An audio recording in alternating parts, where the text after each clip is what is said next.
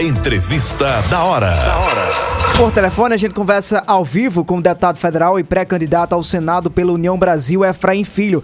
Deputado, obrigado por atender ao convite. O senhor que está na estrada agora e fala conosco através da Hora H. Boa noite. Boa noite, boa noite, meu caro Alisson. Boa noite a todos os nossos ouvintes do Hora H.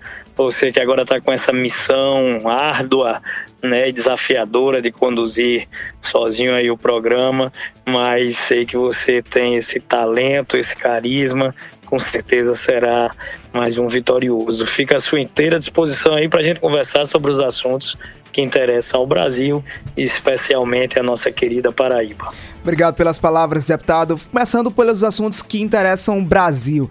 E falando do Brasil, tá falando de Paraíba, né? A Câmara Federal está debruçada na votação de duas PECs. A PEC que trata sobre a questão de ter um auxílio é, Brasil de até pelo menos 600 reais até dezembro e também a PEC da, que trata sobre o piso nacional para a, a categoria da enfermagem. Como é que está o andamento das votações dessas duas matérias, deputado? Olha, estamos votando aqui no, no sistema online, né? Isso encerramos o primeiro turno da PEC da enfermagem ontem e hoje, né? Vamos, vamos, estamos votando a, a PEC econômica, né? Que nós temos feito essa avaliação. A PEC da enfermagem, ela foi uma grande conquista, né? Com mais de 400 votos em primeiro turno, nós tivemos a oportunidade de reconhecer uma categoria que arriscou as suas vidas para poder salvar as nossas, as das nossas famílias, as, enfermeiras, enfermeiros, técnicos, auxiliares de enfermagem estiveram é, no fronte ali do combate à Covid, né, na trincheira do combate à pandemia e inclusive muitos profissionais infelizmente sucumbiram pelo caminho, vieram a óbito. Então acho que essa votação foi até uma justiça em memória a esses profissionais. Tivemos juntos do Corém, tivemos juntos do sindicato né, da enfermagem, fomos o único deputado federal a participar dos movimentos de rua em, em João Pessoa e ao lado né, do PIS salarial dos agentes comunitários de saúde e também dos professores que aprovamos no início do ano foram conquistas importantíssimas para essas categorias de trabalhadores. Deputado, é, em meio a essas discussões que estão em trâmite lá em Brasília, nós estamos chegando já no período de convenções. A gente está já nesse mês de julho, onde os partidos já podem definir como é que vão ser as chapas majoritárias e também as proporcionais. O senhor é pré-candidato ao Senado na chapa encabeçada pelo deputado federal Pedro Cunha Lima, do PSDB.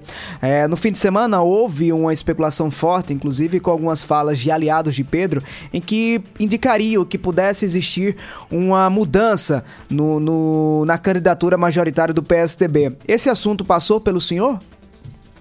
Olha, esse assunto foi especulação de bastidores, de imprensa, de rede social.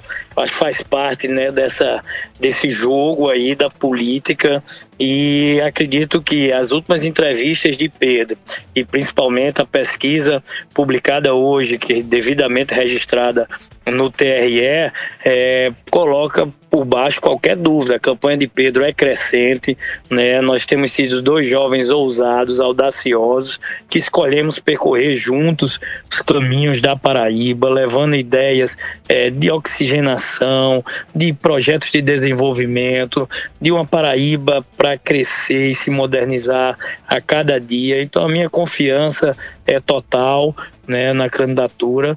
Tenho a palavra empenhada e vou cumpri-la, né, estando com Pedro até as eleições em outubro, celebrando juntos essa vitória. Deputado, alguns aliados seus, a exemplo do Republicanos e de lideranças do Republicano, como o deputado Adriano Galdino, disse, ele disse que na semana passada, na hora H, que se o senhor tivesse juízo, é, retornaria à base do governador João Azevedo. Ele reforçou essas declarações em recentes entrevistas às outras, a outras emissoras. O governador João Azevedo, por sua vez, disse que o senhor optou o caminho de ir para a oposição.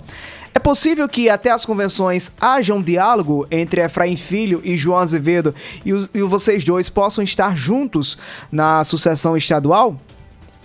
Olha, primeiro, meu absoluto respeito ao nosso presidente Adriano Galdino, tem sido um parceiro extraordinário, né? Alguém com quem construir né, uma aliança muito sólida junto a ele, o presidente do Republicanos, meu amigo, colega de bancada, deputado federal Hugo Mota, em nome de Hugo e Adriano, saudar né, todas as lideranças do Republicanos. E essa parceria muito sólida, ela tem se dado na força do compromisso, né, da, do respeito à palavra, né, às alianças. Claro que eles têm toda a liberdade de dialogar comigo, colocar cenários. Nós discutimos é, cenários juntos, mas o nosso caminho tem sido ao lado de Pedro. Eu estive ao lado do governo, né, enquanto estive no governo, entreguei lealdade, entreguei compromisso, entreguei votos. Em troca, eu recebi indecisão.